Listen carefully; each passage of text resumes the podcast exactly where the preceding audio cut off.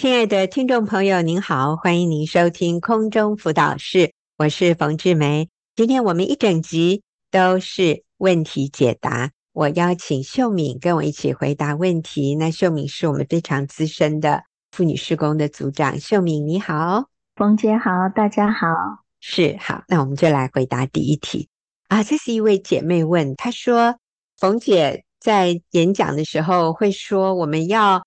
替先生的车子加满油，可是如果先生已经在外面加满油了，拒绝妻子，妻子该怎么做呢？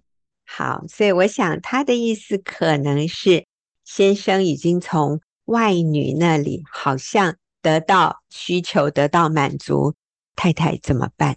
嗯，我想我们先要有个认知。就是先生在外面加满油哈，那个油是不良品的油，是会伤害车子的油，它不是一个真实的加满。我说它会漏油的，这个油里面掺杂太多恶质、不良的品质，所以它是对车子有伤害的。我想做妻子的，我们必须要站在真理里面来看这件事情。不然的话，你会觉得先生在外面已经得到满足了，好像我妻子的功能就不存在了哈。嗯，那其实我觉得我们还是要回到我们确认自己的身份地位，还有上帝赐给我们的使命。嗯，我们的身份就是做妻子，做先生唯一的妻子。先生在外面虽然有外遇的情况，但是那些都不是真实的，能够带给他满足，而且那个关系是。不确定的，所以做妻子的要非常的清楚，我的身份是先生唯一的妻子，我的地位是不可动摇的，我的使命是上帝呼召我爱我的先生，敬重顺服他，仰慕他。所以，我想这个时候我们就是要学习不受影响，不受先生有没有在外面被加满油这件事情的影响。我们自己来学习，持续做妻子该做的。你这边做妻子该做的，才是正确的，给先生加满油，而且是对他是无害的，是纯洁的，是圣洁的，是没有掺杂这些罪在里面的。所以我想这个是很不容易啦。我们觉得、嗯、哇，先生回来好像很光彩、很风光哦，他好像很快乐。从人的角度去看，我们会受伤，我们会失望，嗯、所以我们一定要站在真理里面来看，就是我才是那个最重要，为先生所做的才是真实的。嗯，还有这里刚秀明说的，我们认定自己的身份，我是上帝赐给我先生唯一的妻子，所以其实这件事情只有我是合法。并且是最能够、最合适、合法也合适，合适我先生的啊。我也举另外一个例子，假设你先生在外面吃饱了，他回到家里，你说：“哎，他已经吃饱了，所以我不用煮饭了，哈，我也冰箱里什么东西都不用，留他的份。”可是，就算先生在外面吃饱了，他回家，我们还是可以预备点心，呵 呵，我们冰箱里。还是可以预备他可能也会想要吃的东西，不是因为他在外面吃饱了，我们家里就什么都没有给他吃的。我觉得我们随时预备好，有的时候，容我这么说，先生是可以吃第二餐的。好，那当然，姐妹，我不是说我们要这么卑贱，哇，还要这样去讨好他，我们又不是没有尊严的女人。那我要说，这两者真的是不相干的。OK，我们是非常尊贵，我们是非常圣洁，我们是非常宝贵，而且我们是唯一的。所以我们在家里取悦先生，满足先生的需要，完全不跟我们的价值有任何的抵触、任何的冲突。我们是用最尊贵的身份，我们是用最谦卑的生命来维护、来捍卫。我们的婚姻，所以姐妹，你为你先生多走一里路，这个不是卑贱。要记得，耶稣为了拯救我，他受了多少羞辱，多少十字架上的苦难，他愿意为了我与天父隔绝，暂时切断与天父那个合一美好的关系，他背负我的罪孽，耶稣为我受苦，耶稣为我受羞辱，所以今天我放下身段，我放下我的骄傲，我去取悦上帝给我生命中唯一配得到我取悦的这一个男人。这个不是羞耻，其实这个是最高的成熟，这是最美的生命，这是最尊贵、最圣洁的表现。所以不要被谎言所欺骗，说你这样子去取悦你先生，你很没价值。不是，这是最确认自我价值的女人才做得出来的。放下我们的骄傲，去完成。上帝赋予我的身份，我是我先生唯一的妻子。他生命中只有我有资格来帮助他，让他确认他的自我价值，在他最大的需要上来满足他。所以我给这位姐妹的建议，我跟秀敏，我想第一个就是我们确认自己的身份，我们这样做绝对不是卑贱的，主动去取悦他。第二，他如果在外面已经吃饱了。我冰箱里，我橱柜里随时放着，他如果愿意都可以来取用的，所以并不代表我们就完全没有机会，你还是有非常多的机会。而且刚秀敏说的对，外面的都是垃圾食物，都是有毒的，只有在家里是最健康、最干净的。外面的床都是污秽的，只有回到家才是最干净、最卫生。对他的健康，对他全人身心灵最美好的一个环境，其实没有任何一个地方可以跟家竞争的。所以姐妹，You have the upper hand。我要说你是有优势的，你不是处于劣势的，所以我们是很有盼望的。好，那我们来看下面一题。他说：“我的问题是，我的丈夫在七年前有外遇，后来我们分居了三年，过去这一年多。”我丈夫因为没有收入，没有拿家用了，我也一直在持守婚姻。可是平时我和丈夫的交流很少，除了三个孩子的事，其他我很少跟先生交流，因为不知道还能做什么。所以我这三个多月每天为丈夫祷告，可是觉得变化不大，我不知道自己还能做什么。好，所以他的情况是分居三年。然后过去这一年，先生没有拿家用回来，他跟先生之间的交流就是三个孩子的事。过去三个月，她每天为丈夫祷告，可是她发现没什么改变，好像没什么用，所以她问我们，她还能做什么？嗯，我想感谢主，这一位姐妹很棒，就是一直在为先生祷告。而且一直跟先生有交流，虽然说大部分是谈孩子的事情，嗯、其实你做了很多，也求圣灵帮助我们，也为自己祷告，圣灵会给我们巧思和灵感，让我们知道我们继续可以再做什么。我觉得重要的是他来信靠主，来顺服神。我是在想说，可能过去先生有拿收入回来，所以你们比较多的一些交流。那现在可能先生没有拿回来，所以好像那个交流就变得比较简单。除了孩子的事之外，我觉得这个姐妹已经做得很好。那如果说还可以做什么的话，我想比较简单的建议就是让先生知道，今天你有没有给我收入，我仍然愿意跟你保持交流。一个关系，我跟你建立关系，并不是因为你拿钱回来或不拿钱回来，所以可以是更多的来问候他、关心他、告诉他我想念他这样子。嗯，我有个姐妹真的是啊，我都觉得很了不起。她在一个非常艰难的里面，就是先生要告他离婚，想尽办法要告他离婚，可是他每一天都会跟先生讲爱、讲关心。嗯先生每一次的回应就是你跟我离婚，不然这些都免谈。这个姐妹虽然充满挫折，但是她还是愿意继续关心先生。有些时候我们会觉得好像变化不大，好像这些我们所做的于事无补，好像对整个关系没有什么太大影响。可是我想，我们是凭信心，不是凭感觉。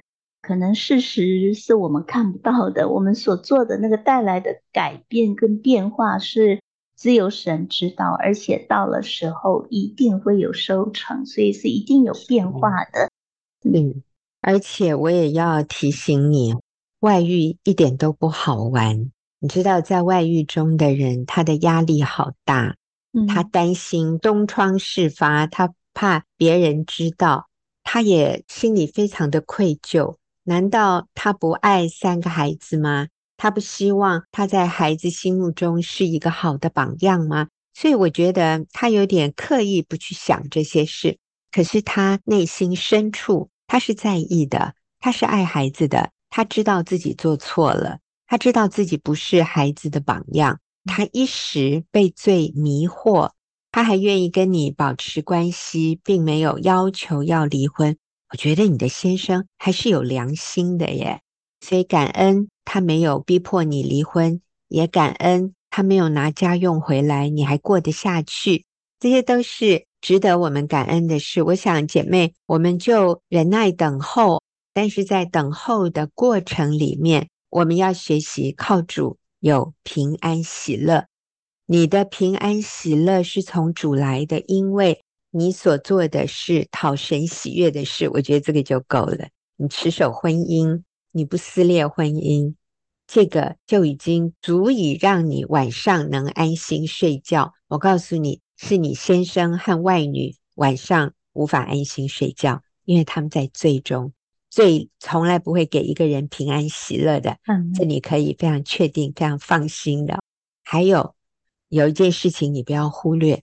你所做的是这么样的重要、有价值，因为你的孩子在看，你的孩子非常害怕爸爸妈妈会离婚。如果你保持一个平安喜乐的心情，你的孩子就有安全感，他们就感谢妈妈耶。你在他们心中是那个最重要的好榜样，你的孩子从你建立他们人生最重要的品格的基础。就是持守盟约，守信用，就是不以眼还眼，以牙还牙，不是五十对五十，而是以德报怨，而是以善胜恶。你知道这个对你的孩子一生来说有多么多么重要，多么了不起的正确的影响力。所以姐妹，不管你先生回应如何，你现在所做的每一点每一滴，你的孩子。看在眼里，这个是最有价值的，这个太有价值了。所以，我们学习靠主喜乐，我们仍然情绪稳定的过每一天的生活，你就已经一百分了，真的。好，我们休息一会儿，再回来看下面的问题。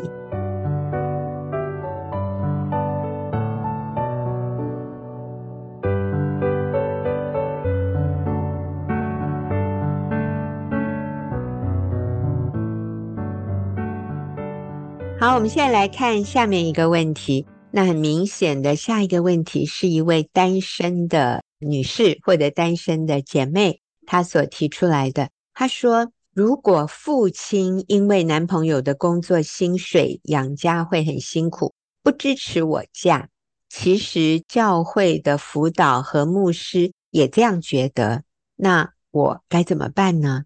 听起来哈，秀敏是她想嫁耶。可是他身边的长辈，包含父亲，还有辅导，还有牧师，嗯，所以好像大部分的长辈都不看好这个年轻单身的姐妹问怎么办？嗯，好，嗯，那请给我们一点指示。嗯，是我从问题里面看到这位姐妹，其实她很在意父亲或者是教会牧师的看法。我想他很尊重，很希望得到父亲和教会牧师辅导的祝福跟认可哈。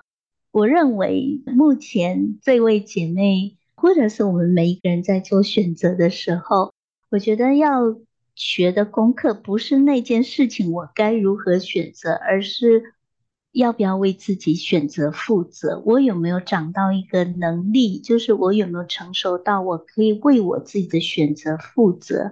嗯，所以目前这位姐妹该学的功课，可能不是婚姻要不要结婚、要不要交往的功课，而是能不能学习做一个独立成熟的个体。我想是一个界限哈，就是我能不能学习来信靠神？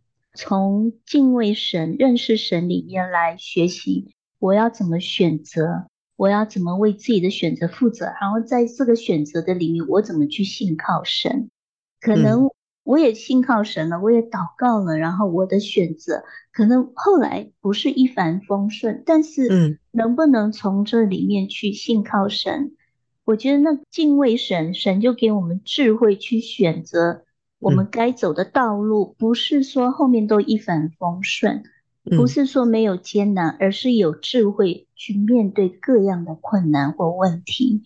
我有个网络组员也是类似哈，他是已婚，但是因为过去他是因为爸爸叫他离婚，所以他是离婚的。离婚以后，所有的从小到大他。到现在结了婚，离了婚，所有的经济来源是这个爸爸供应他，因为他爸爸非常有钱。可是他信主之后，他开始明白真理。这个姐妹很宝贵，他开始觉得离婚是不对的。她也听到要回去跟前夫和睦去复婚，可是她觉得好难呢，因为她的父亲反对。所以现在我。给他的一个方向，不是你要不要去复婚，不是你要不要跟这个弟兄交往，这个刚刚问的这个题目的问题哈，我觉得是说你确不确定你是一个独立长大成熟，可以来信靠主，你的人生不是由你的父亲来决定，你应该要学习为自己来学习信号组，然后学习长大成熟。那这个姐妹很棒，她开始从第一步学习。就是，其实她孩子很小，然后她请了一个煮饭阿姨哦，对，阿姨，她就把那个保姆辞掉，然后，嗯，她发现她连洗衣服、做家事、煮饭都不会，从来没有碰过这，可他愿意开始学习为自己负责。他爸爸每个月会寄家用给他哈，生活费给他，他就开始学习在这里面省吃俭用。嗯，其实他不愁吃不愁穿，可是他愿意从这样的开始为自己负责，开始教孩子。我们不需要买那么贵的东西，虽然他们很有钱，就他开始学习，在他可以的部分开始学习为自己负责。所以我觉得，可能这是目前这位姐妹需要学习的最大功课。是，嗯，意思就是。长辈给我们的建议，我们是要谦卑的参考啊。但是我要问你的是，你男朋友工作的薪水养家很辛苦，那你可以接受吗？哈，可能你的父亲不能接受，甚至牧师辅导也都觉得这个钱拿的太少了，你生活会很辛苦。可能你身边的人心疼你，觉得这样你会很辛苦。但是我要问你的是，你可以接受吗？就是如果以后只是一份单一的薪水，你男朋友的薪水，你愿意这样跟他一起吃苦吗？就是说，虽然不是很充裕，但是你还是可以好好过日子。那我觉得就不是大问题，因为假设你父亲和长辈所关心的，如果是钱。那就看你喽。你如果觉得这样的生活水准、生活水平你是可以接受的，但是你喜欢、你爱这个男人，是因为他很有肩膀，很有肩膀不一定是赚很多钱，而是说他愿意为家庭负责，他是一个忠诚，他是一个敬畏神的好男人，他是一个。品格非常可靠，然后他不是一个暴怒，他不是一个口无遮拦、生气就乱骂人的。你觉得跟他在一起很有安全感？你也认为他的薪水是你可以就是过生活，你是够的。那我觉得没有不可以。但是如果你也介意，你也觉得他赚得太少，或者你看到他品格里面有其他的瑕疵，那是会影响一生幸福的。我想除了收入之外，还有很多更重要的东西哈。因为说真的，我跟我先生结婚的时候，我知道他没有钱，但重点是我也没钱呐、啊，而且我一点都不看重钱要多少。因为我是奉献给主的人，我先生也是，我们是愿意为主而活，我们愿意依靠主，就算一点点收入，我们都可以开心的过日子。我觉得这个是我很看重的，我先生也很看重，就是我们是有相同的使命，我们是愿意为主而活，剩下的我们就来依靠主。当然，我爸爸有担心，我当年自己在美国的教会的牧师也。有点皱眉头哦，说你你这会不会太冒险啊？也是不认同的。可是我心里很清楚，我不是看重这些物质的东西，我是看重这个男人敬畏神，他愿意依靠主，我们可以一起牵手走天路。我觉得好兴奋哦，我觉得好开心。不是没有收入，我们是有收入，但是收入是微薄的。But it's okay，可是没关系。我愿意，就是用一点点收入，我们来过日子。其实我们在婚姻里是很快乐、幸福的。那个钱多少，从来不影响我们的关系，或者我们对于生活的那种享受的感觉。其实，享不享受人生，哈，享不享受生活，跟你有多少钱完全无关。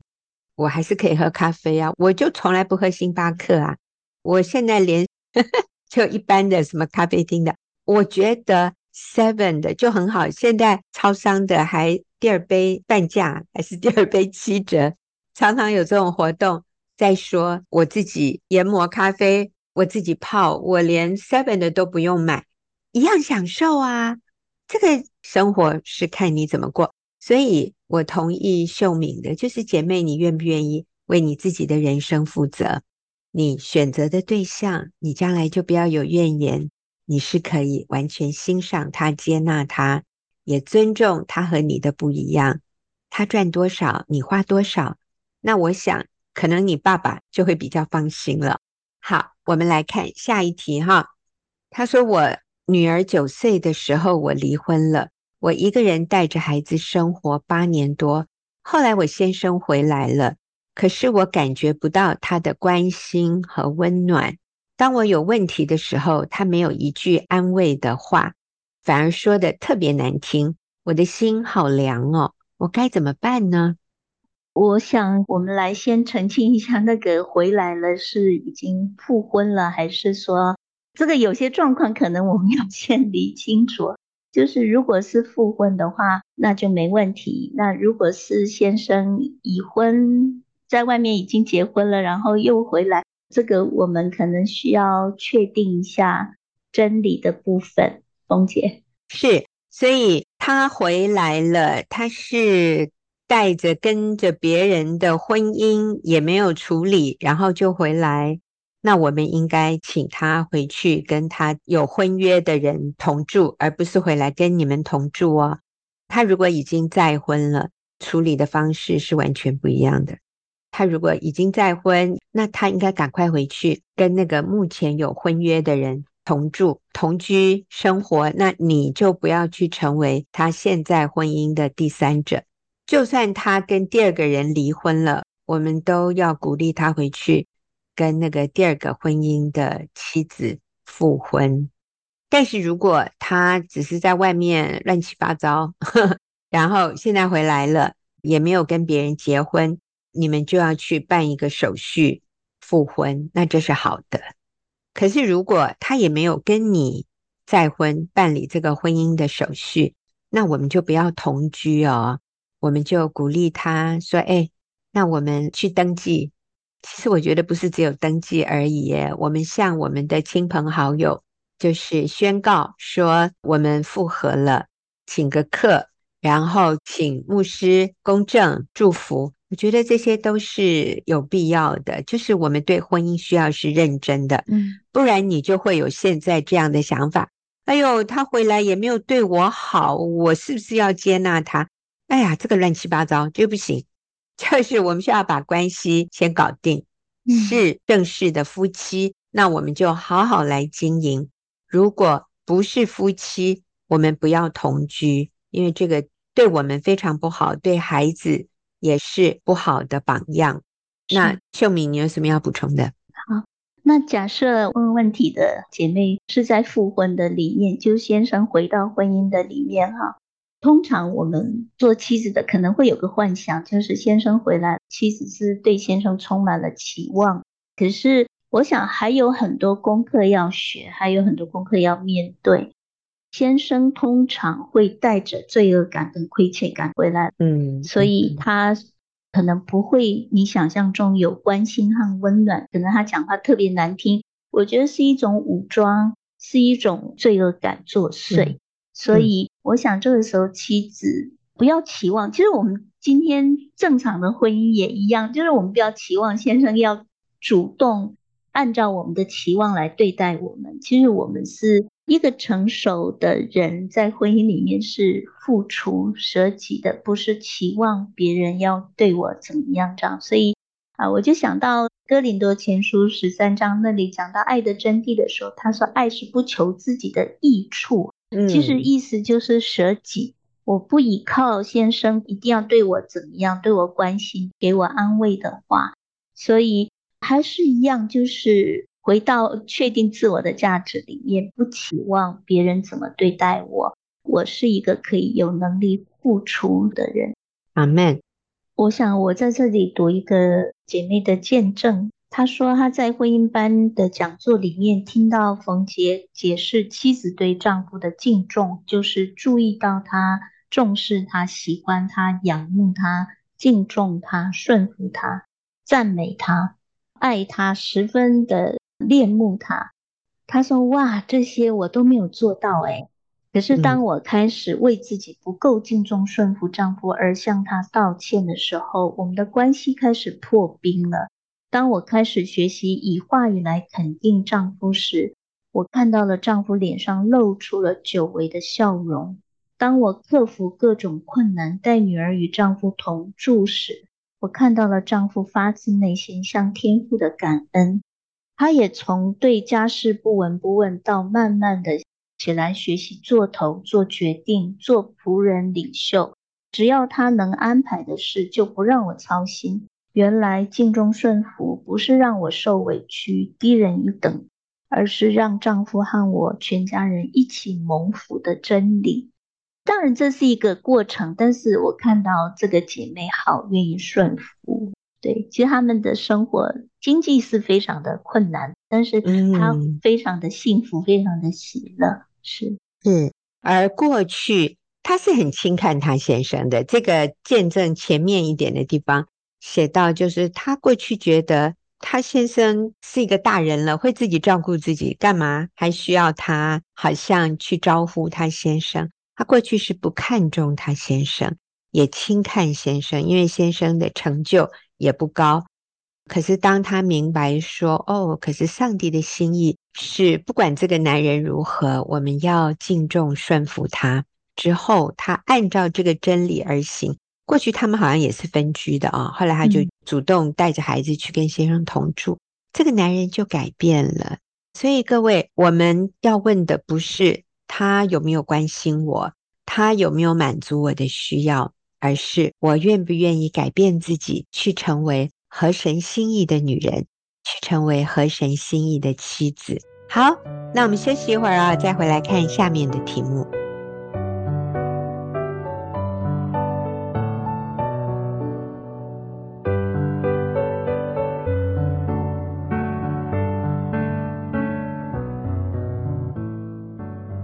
下面这个问题也是一位女士提的，她说。先生目前对于我们之间的关系冷淡，我已经有在努力了，他还是刺伤我，他不想对这段婚姻努力了，我到底该怎么做？可以帮帮我吗？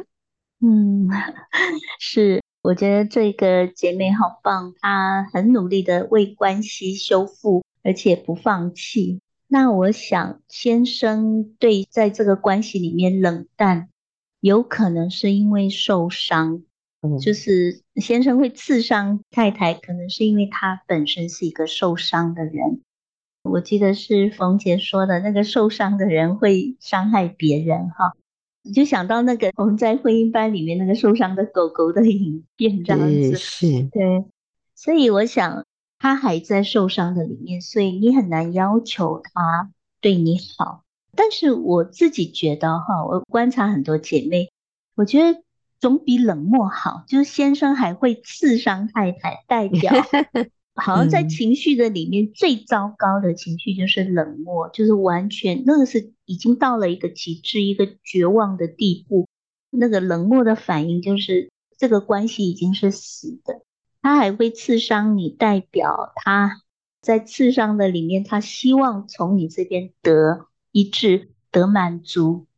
我觉得还是要确定他自己是不是一个可爱的人，这样子。嗯嗯。所以我想，姐妹很有盼望，李先生对你很有安全感，他用刺伤的方式来确定你还爱我吗？我这么不好，我都没有进步，你爱我吗？在这个时候，去了解先生背后的情绪，嗯、接纳他目前做不到的地方。嗯、我想，就是我们带着神的怜悯和饶恕，还是一样确定自己的价值，不受伤哦，不觉得说、嗯、我怎么这么可怜，他为什么这样对我？嗯，我觉得那个选择不受伤，是因为我们知道我们有上帝赐给我们的信德的藤牌，我们可以抵挡这些。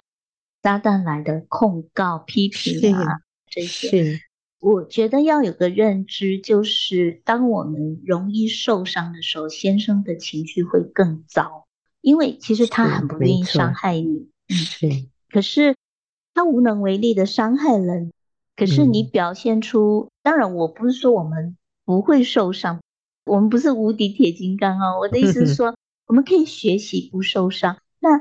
当我们很容易受伤的时候，他会更容易自卑，更觉得说：“嗯、哎，我怎么这么糟糕？我会伤害我的妻子。嗯”然后他会更自责、更生气，所以那变成一个恶性循环。嗯，嗯，今天有个姐妹在小组里面，我觉得她讲的很好。她跟她的儿子说：“当你的主管挑剔你、攻击你的时候，你学习祷告，主啊，救我。”他说：“那个刺伤的声音虽然还在，但是进不了我们的内心，因为神帮助我们挡住，为我们挡住。嗯、所以我想是可以，我们是可以起来祷告，然后我们是可以靠主有能力。虽然先生是刺伤我们，但是我们有能力给他好的回应。对，我也举一个例子哈，也是在小组里有一个姐妹分享。”他说，他最近看到一个消息，就是有一个人，一个年轻人头痛，结果呢，第二天就就猝死了，坐在那里说头很痛，然后后来就死了。所以这个姐妹就把这个让她很错愕的新闻跟她先生讲，结果她先生的反应就是：我多少年前就跟你说我头痛了，你从来都不管我，你你一点都没有改变。那这个姐妹听了以后就很受伤。她说：“我只是在跟她讲一个新闻，她怎么就用这个新闻来骂我？说我一点都没有改变，我不关心她啊！我以前就跟你说过我头痛，然后你都不理我，所以这个姐妹就很难过，就说我先生说我都没有改变诶，其实我在小组这么多年。”我难道一点改变都没有吗？我一点进步都没有吗？我先生说我一点都没有改变，好像没有成长的意思。我说啊，哎呦，姐妹，你这个画错线了。你先生他的重点其实是在另外那一句话，他的重点是我跟你说我头痛，你都没有理我。他的重点不是老婆，你都没有改变，你都没有成长。他的重点是。我跟你说过好多次，我头痛，可是你都没有理我。其实你先生不是在控告你没有改变、没有成长，你先生是在向你讨爱，他是想要说：“老婆，我也头痛诶，你可不可以来关心我一下？”所以我觉得很多时候那个真的就是看我们怎么去看这件事。当我们把这件事情看成是对方在挑剔我，他不爱我，他对我冷漠，他已经不想对婚姻努力了，他刺伤我，那真的活得很痛苦。可是当我反过来看，哎，他在跟我讨爱耶，他在跟我说他感觉我不够爱他耶，那好啊，那我就来多爱他一点，因为这个代表他很需要我的爱。所以，听众朋友。我要提醒你，当一个人在跟你抱怨的时候，往往是他想告诉你，他希望得到更多你的关心，他希望得到更多你的同理，他希望更多感受到你对他的爱，他好需要你的爱哟！你看你多重要，你看你多么被需要。你知道，我们从这个角度去想的时候，其实就海阔天空了。好，我们休息一会儿啊，再来看最后的问题。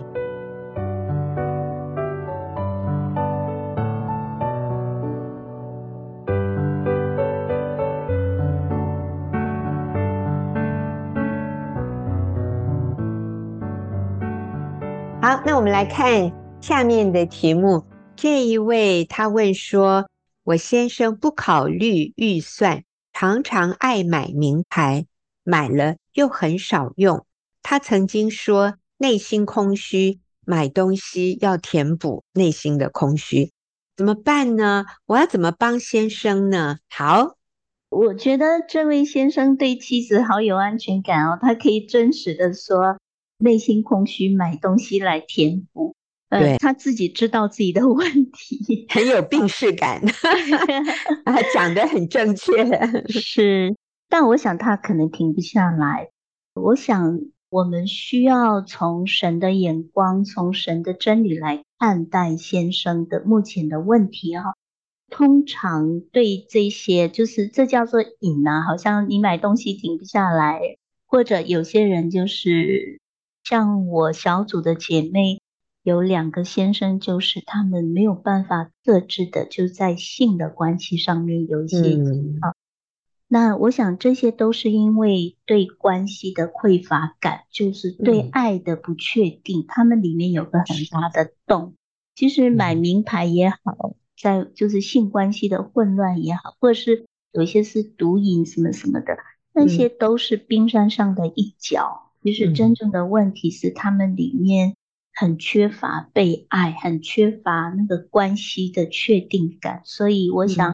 妻子能做的就是不断的让先生知道他在我们的心目中是何等的宝贵，他在神的眼中是何等的尊贵，何等的有价值。我的小组有位姐妹，她先生说：“我虽然人在家里，可是我会感觉到孤单。那他孤单的时候，他就就会想要找亲密性关系，不管在外面或在家里。”我听了很心疼，我觉得好可怜，他们里面很需要被医治，很需要被确定，所以我鼓励我的组员，我就跟他说：“你要让你先生不断的知道，他在你的心目中是很重要的，我随时都在你的旁边，就是让他知道你是安全的。”嗯，那这个真的需要时间，需要不断的、不断的来让先生确定。但是我看这个问问题的解密的先生是很有病识感，他知道自己的问题。嗯、那我觉得就是接纳肯定先生。因为如果是我的，我可能会跟先生说：“你好棒哦，你都知道你的问题在哪里。”鼓励先生肯定他，他是非常棒的。我觉得有些时候可以问问先生：“那你觉得？”需要我做什么帮助你吗？嗯、或者是我觉得也可以听听看他 有没有想要要寻求帮助或怎么样。对，这个太太跟先生，其实我看到这一对夫妻真的是一个互补。这个太太是很 practical，她是很实用的。她看到就你买那东西也没有用，你干嘛买？但是先生已经说出来，我买是要填满我内心的空虚。所以，如果我们只是禁止他买，或者他今天只是停止买这些名牌的东西，而他心里的这个空虚感没有被填满，他会去找别的东西来填满哦。所以我们要修正的不是他外在的行为，我们是要针对他内心深处的那个需要。而我们每一次都说，其实这些外面的行为只是反映出内心一个很大的需求或者一个空虚感，那个就是不确认他的自我价值，他觉得活着很不踏实，他觉得人生好空虚。所以我也说，这个帮助我们为先生祷告。我们为先生祷告，不是只求主停止他这个买名牌的习惯。我们为先生祷告，是主啊，求你让他明白，他在你心中是多么的珍贵，多么的无价。让我先生知道你多么看重他，你多么爱他。他在你手中是非常贵重的器皿，求主打开我先生的眼睛，让他看到他是这样的宝贵。主啊，你也开我的眼睛，让我每一次看到先生的时候，我看到的是他里面那个宝贵的灵魂，而不是他外面买东西或者抽烟喝酒或者去去买春这种让我痛恨的行为。让我看到先生，不是看到他外面不好的行为，而是看到他里面灵魂的宝贵。所以，我想，当我们的眼光开始调整、对焦在重要的事情上的时候，我们往往就能够做比较正确的选择。我们选择怎么回应先生，会有所不同。好，我们最后回答一个问题：这个姐妹说，如果另外一半拒绝沟通，我该如何打破僵局。现在我们的关系很僵。好，那我们就请秀敏姐姐帮我们解答一下。啊、是他拒绝沟通，我要怎么打破僵局呀、啊？嗯，那我就用我小组姐妹所做的。这个姐妹的先生呢，经常跟太太闹脾气，就分房睡，或者他就不回来睡。太太怎么求他都不回来睡。这个太太从觉得。去求他是一件很下贱的事情，到她慢慢学习去求先生，不是一件好像低人一等，好像热脸贴冷屁股。我觉得就是他放下自己的自尊，那他就写给我，他说：“先生跟我闹脾气，分房睡，我仍然会用轻松的心情，每天早上起床问他要吃什么早餐。有一次他说他要喝豆浆和萝卜丝饼，这两样东西是在不同。”店家是刚好相反的方向，虽然需要绕一圈的路程，我就自然的回应说好啊，那要买几个？一个萝卜丝饼要陪睡我一晚，两个萝卜丝饼要陪睡我两晚。先生就要笑不笑的表情，就回他说：“你赶快去买啦。”他说：“虽然后来先生没有立刻回房睡觉，但他就是耐心等先生，然后继续买萝卜丝饼。可是后来先生有回来了，然后他们。最近暑假全家一起读经，读到哥林多前书那里说到夫妻不可彼此亏负，不可以分房睡那一段哈。嗯，嗯，然后这个姐妹就跟儿子笑倒在地上，然后先生立刻说：“啊，我现在不是已经回到你妈房间说啊？”我就觉得我看到这个姐妹是愿意谦卑，放下自己的自尊，不随先生起舞，然后主动先试出那个。善意去做一个和睦的人，嗯、是，所以哈，我真的看到夫妻关系啊，你要说他很脆弱，就是常常一点点事情两个人就会受伤。可是从另外一个角度来说，夫妻关系也是最容易解决的，就是轻松一点、幽默一点、脸皮厚一点、放下身段一点，你就会发现，有的时候轻轻一句话就解决了。就想到以前。有一个姐妹，她讲见证，讲了说夫妻为洗手乳在那边吵架，因为先生要求小孩子睡觉以前一定要用洗手乳洗手才能睡觉。那可是那天其实姐妹就是用水帮小孩洗洗就好了，结果先生就说不行，一定要去用洗手乳，就两个人吵到就已经要决裂了。